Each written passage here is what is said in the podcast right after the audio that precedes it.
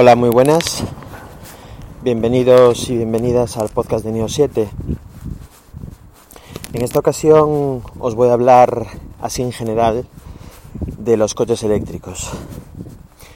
Eh, antes de nada quiero deciros que no soy un gran experto ni muchísimo menos eh, en esta materia. La única, los únicos puntos de información que tengo es, por supuesto, internet eh, los vídeos de Saúl López.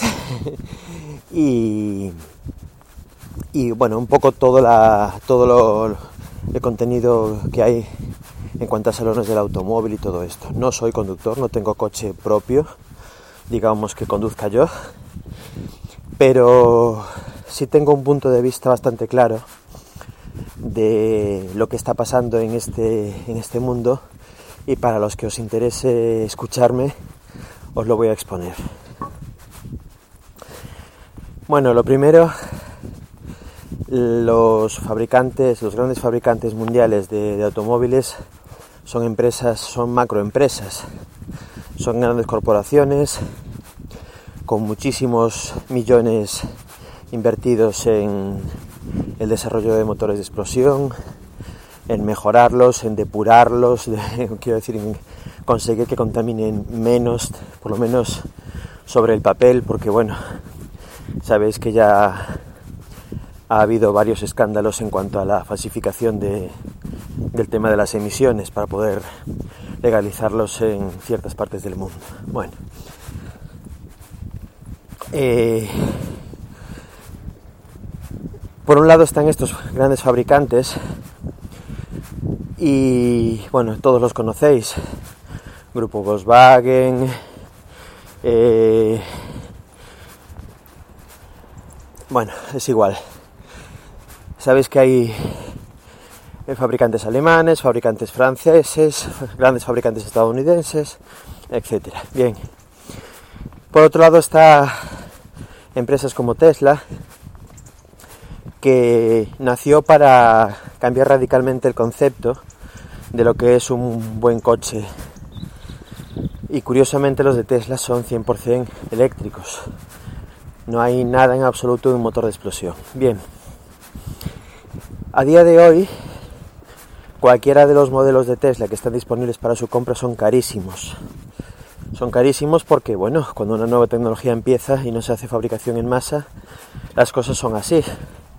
El tema de las baterías y después algunos eh, algunas decisiones que se tomaron precisamente para aumentar la autonomía de esas baterías, como que por ejemplo el Model S tiene todo el, la carrocería de aluminio, lo cual encarece bastante también el, proceso de fabricación. Bueno, eh, para mí este año o esta, esta época, estos años, deberían ser los años en los que los grandes fabricantes de motores de explosión estuvieran cambiado, cambiando ya eh, todo su foco hacia la fabricación de, de coches 100% eléctricos. Acabo de ver varios vídeos del Salón de París, del automóvil, y digamos que saben que eso está ahí, pero nadie apuesta firmemente y claramente por los coches eléctricos. Dicen que la tendencia van a ser los híbridos enchufables, lo cual para mí es una auténtica estupidez. Eh, pero les interesa porque siguen metiendo ahí su motorcito de explosión. Eh, lo que veo que va a pasar, sobre todo cuando los coches eléctricos empiezan a costar muchísimo menos dinero.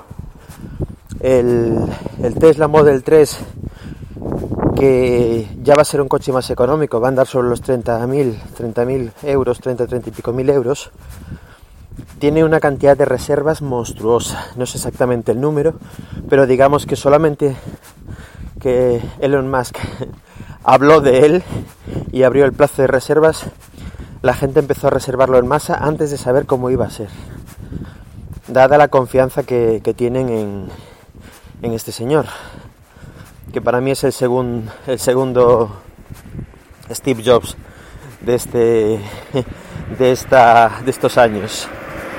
Eh, bueno, la gente, a mi juicio, cada vez más, cuando se meten un poco en este mundo y saben de lo que están hablando, quiere coches eléctricos y los fabricantes como que miran para otro lado. ¿Qué va a pasar a mi juicio? Lo que va a pasar a mi juicio es que van a empezar a surgir pequeñitas empresas que van a fabricar coches eléctricos porque entre otras cosas el kit de los coches eléctricos son dos cosas. Por un lado, el motor y por otro lado las baterías. Las baterías están a disposición de cualquiera que las quiera ensamblar y montar de una forma mejor o peor.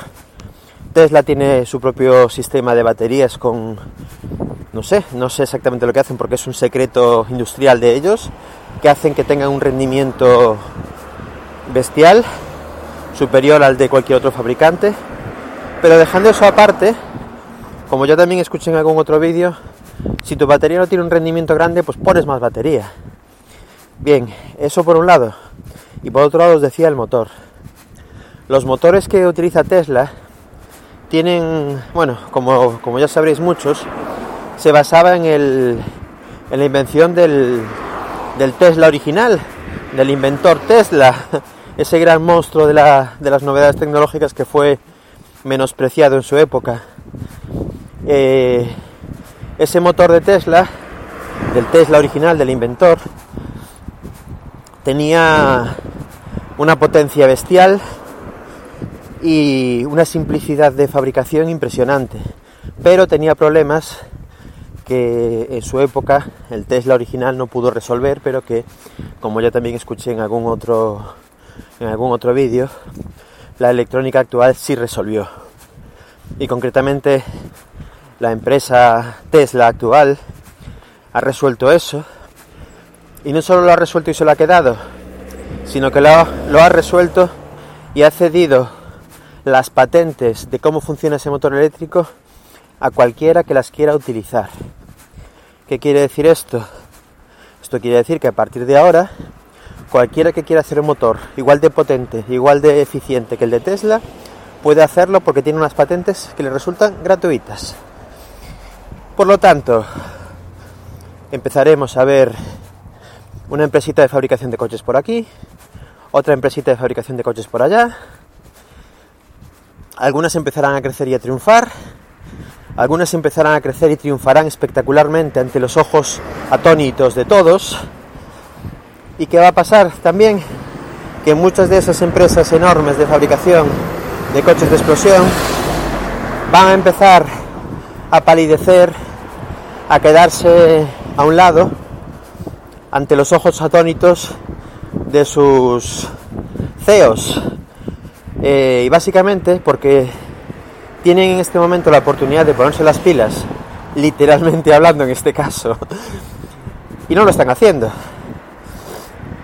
¿Qué va a pasar? Que cuando quieran hacerlo, como siempre, volverá a ser demasiado tarde.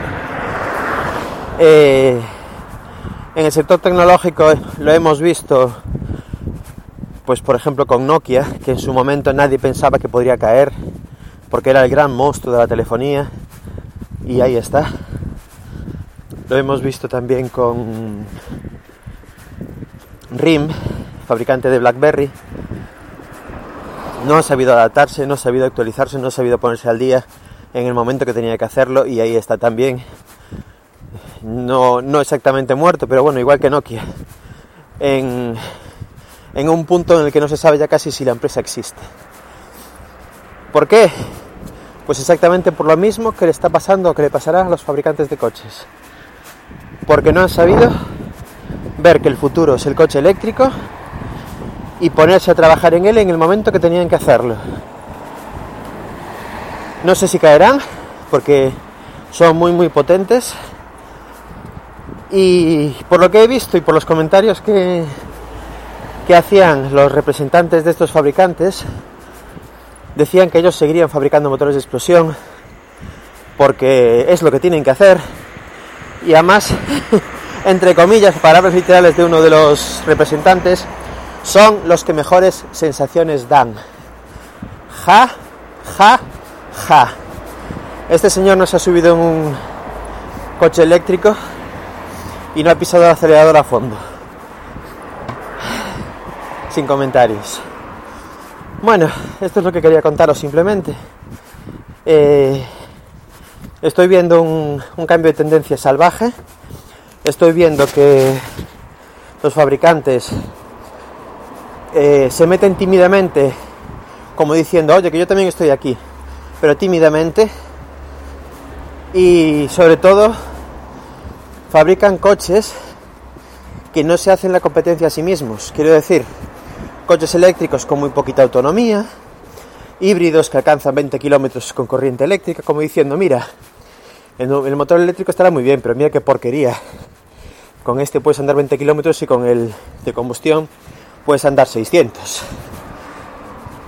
Eh, yo creo que la gente no es tonta, yo creo que Internet está ahí, todo el mundo lo puede ver.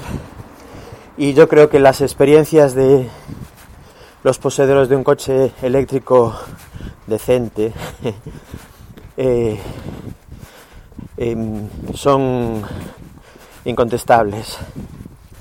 No hay, no hay mejor sensación que un coche potente de verdad y que aceleras de 0 a 100 en un utilitario en 4 segundos o en 5 y que te da la potencia desde cero y totalmente progresiva sin cambio de marchas, sin embrague, sin nada, acelerador y freno. Eh, tiene que avanzar la tecnología, ya hablando exclusivamente de coches eléctricos, tiene que avanzar la tecnología lógicamente en la fabricación de baterías, pero ya la tendencia está ahí. Las baterías van a empezar a caer en picado en cuanto a precio y van a empezar a aumentar en cuanto a capacidad muy lentamente, pero lo van a hacer. Por lo tanto, la autonomía de los coches eléctricos llegará a ser, ya no digo igual, sino que seguramente de aquí a dos, tres años muy superior a la de un coche gasolina. Por lo tanto, eh, no sé qué os iba a decir. Ah, sí, que hay mucha gente en España con el Model 3 reservado, mucha, muchísima, miles de personas con el Model 3 reservado, porque treinta y tantos mil euros, al final, hombre, para todo el mundo no es, pero ya no, está tan alejado del precio de un coche utilitario normal, pagándolo a plazos, etcétera, etcétera. Y en el momento que estos usuarios empiecen a, a hablar de las sensaciones que les está dando su coche, la avalancha de, de gente que va a querer uno va a ser masiva. Y el que esté ahí para vendérselos triunfará y el que esté ahí con un coche de explosión se quedará con cara de tonto diciendo pero ¿por qué no me lo compran? Bueno, poco más. Eh, este es mi vaticinio. creo que no hace falta ser muy listo para verlo. Y creo que, igual que en la tecnología, todos vimos la caída de Nokia, la caída de RIM, la caída de las empresas, de las empresas que no supieron adaptarse. En el terreno del automóvil vamos a ver exactamente lo mismo y no vamos a tardar más de 2-3 años en, empezar a verlo. Ahí queda eso. bueno, nada más por hoy. Como siempre os recuerdo los métodos de contacto. Eh, Pondré este podcast en mi blog, mimemoria.net. Podéis poner ahí si queréis algún comentario. Eh, también aparecerá en iTunes, podcast de Neo 7. También podéis dejar algún comentario si os apetece. O si no, directamente, si buscáis a Neo 7 o podcast de Neo 7 en Spreaker, también lo podéis hacer. Muchas gracias y hasta la próxima. Chao.